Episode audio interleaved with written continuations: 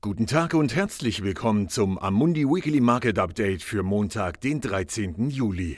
Dieser Podcast ist keine Anlageberatung und kein Angebot zum Kauf oder Verkauf von Wertpapieren. Was wir letzte Woche gesehen haben.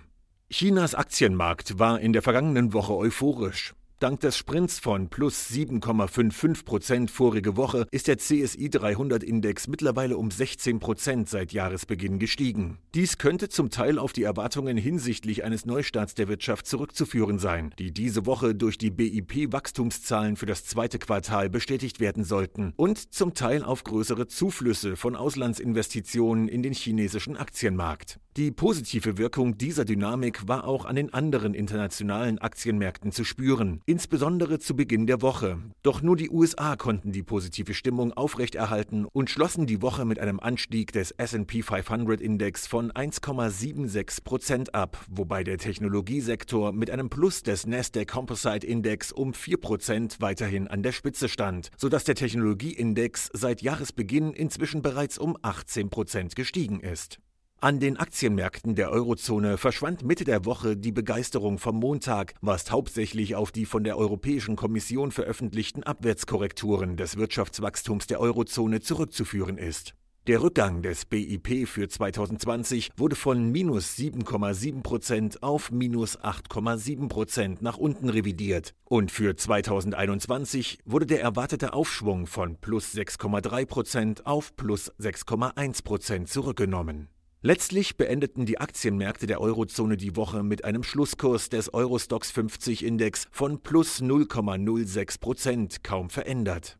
Der japanische Nikkei 225 Index blieb ebenfalls fast unverändert, während der MSCI Emerging Markets Index, angetrieben durch Chinas Euphorie, um plus 3,5 Prozent stieg. An den wichtigsten Staatsanleihenmärkten gingen die Renditen für die zehnjährigen Laufzeiten leicht zurück, wobei die Rendite von US-Staatsanleihen um drei Basispunkte auf 0,64 Prozent und der der entsprechenden deutschen Bundesanleihen ebenfalls um drei Basispunkte auf minus 0,46 fiel.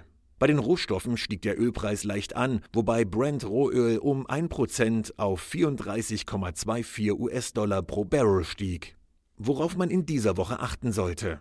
Während die Experten weiterhin über das Missverhältnis zwischen der Aktienmarktentwicklung und dem tatsächlichen Anstieg der Wirtschaft diskutieren, richtet sich die Aufmerksamkeit der Anleger in dieser Woche auf die Tagung des Europäischen Rates am 17. und 18. Juli, bei der der Plan zur Unterstützung der als Next Generation EU bezeichneten Volkswirtschaften sowie der langfristige europäische Haushalt erörtert werden.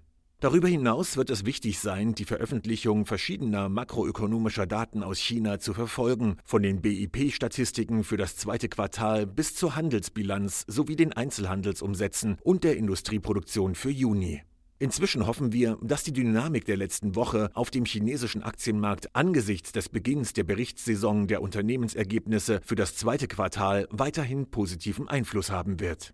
Eine Sache noch. Die allmähliche Rückkehr der Kultur in ganz Europa setzt sich in dieser Woche fort. Britische Musikliebhaber können jetzt mit entsprechenden Abstandsregeln Freilufttheater, Opern und Musikkonzerte besuchen. Vielen Dank, dass Sie sich das wöchentliche Marktupdate von Amundi angehört haben. Wir sind am nächsten Montag wieder da.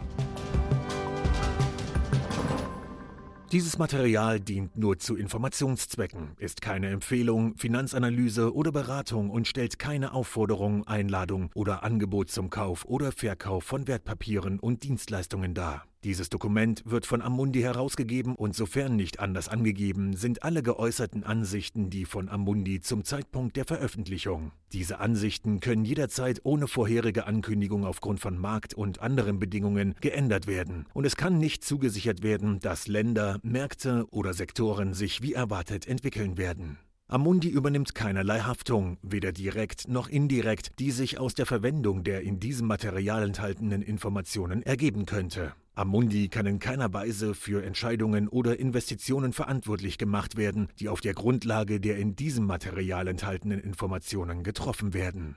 Die Prospekte und Kundeninformationsdokumente für die von der Amundi-Gruppe angebotenen Fonds finden Sie auf der jeweiligen Website.